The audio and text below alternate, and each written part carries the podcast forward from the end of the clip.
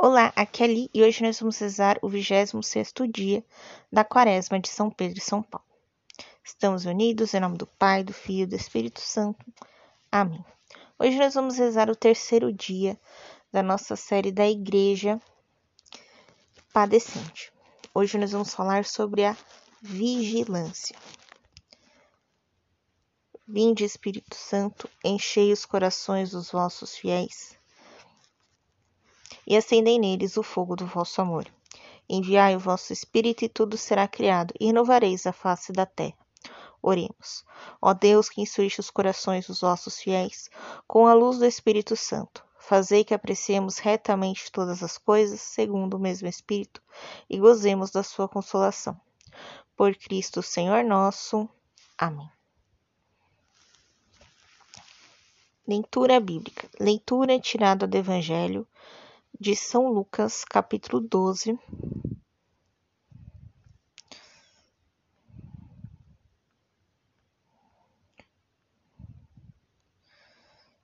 Versículos hum, de 41 a 48.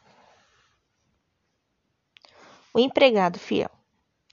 Disse então Pedro: Senhor, é para nós que contas esta parábola ou para todos? Respondeu-lhe o Senhor: Quem é, pois, um administrador fiel e prudente, que o patrão porá à frente de seus criados, para lhes dar o alimento no tempo devido? Feliz daquele servo que, ao chegar, o patrão encontrar agindo assim. Na verdade vos digo, vai dar-lhes o poder sobre todos os seus bens.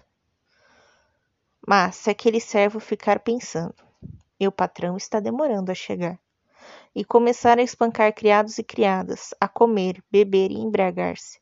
Virá o patrão desse servo no dia que não espera e na hora que não sabe. Vai dar-lhe um tremendo castigo e lhe dará o destino dos infiéis. O empregado, que conhecendo a vontade do patrão, nada preparou, não lhe obedeceu, receberá grande número de açoites.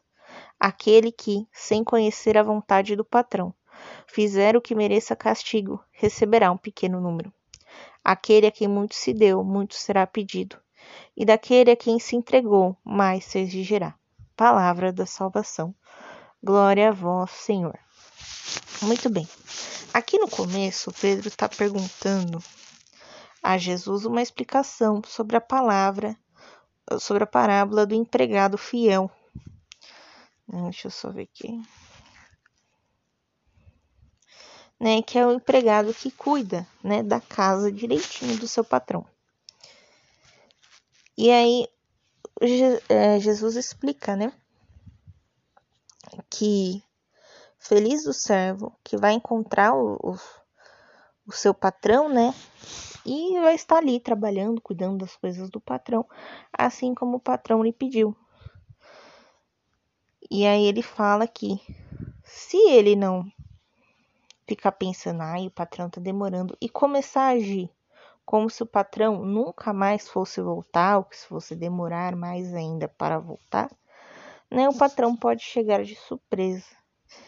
Então, o que, que ele está, no fundo, nos dizendo? Para que sejamos vigilantes. Então, o que Deus nos pediu? Para que honremos né, e cumpramos com os dez mandamentos.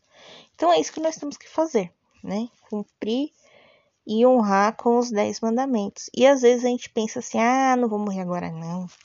Imagina, Jesus vai chegar agora? Não, né?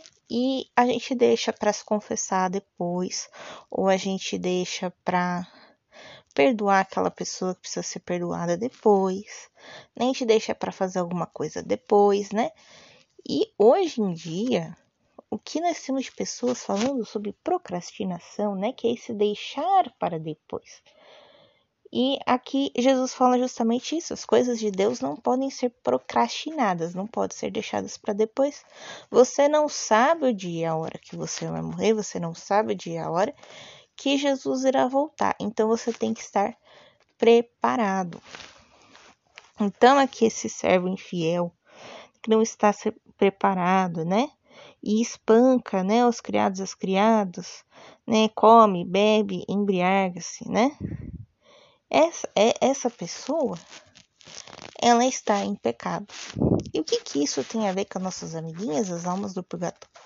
Muito bem, as almas do purgatório, elas é, morreram né, em pecado. Né? Mas não é porque elas morreram em pecado que elas não é, tiveram né, acesso à misericórdia divina. Elas tiveram, e por isso elas estão no purgatório para se limpar desses pecados é, do qual elas cometeram, né? Para assim entrar no reino dos céus. Que para entrar no reino dos céus nós temos que estar limpos. Isso a gente vê assim, quando a gente inicia a nossa vida na igreja, nós começamos pelo batismo, e o batismo nada mais é do que esse processo de purificação. Então, para a gente começar a nossa caminhada com Deus, nós temos que estar puros também. Muito bem.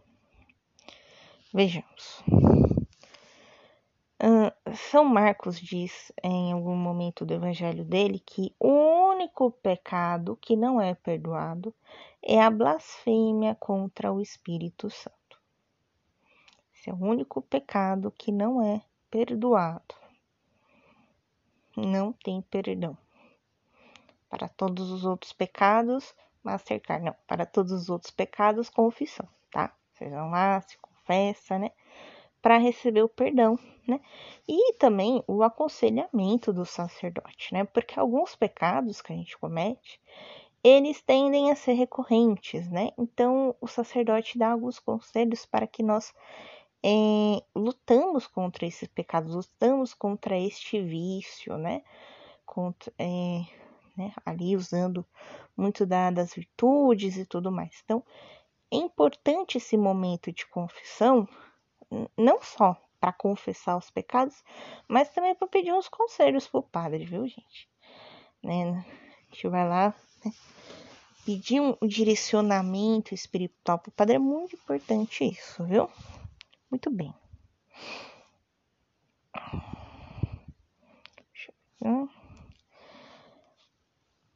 Então, eu peço que vocês rezem né, o terço da misericórdia, né, para concluir aí a nossa quaresma. Mas aqui com vocês eu vou rezar um Pai Nosso, tá bom? Deixa suas intenções para este dia da novena, da quaresma. Pai nosso que estais no céu, santificado seja o vosso nome. Venha a nós o vosso reino, seja feita a vossa vontade, assim na terra como no céu. O pão nosso de cada dia nos dai hoje, perdoai as nossas ofensas, assim como nós perdoamos a quem nos tem ofendido, e não os deixeis cair em tentação, mas livrai-nos do mal. Amém. Estivemos unidos em nome do Pai, do Filho e do Espírito Santo. Amém. Te espero amanhã para o próximo dia da nossa quaresma. Um beijo, um abraço, que a paz de Cristo esteja convosco e o amor de Maria.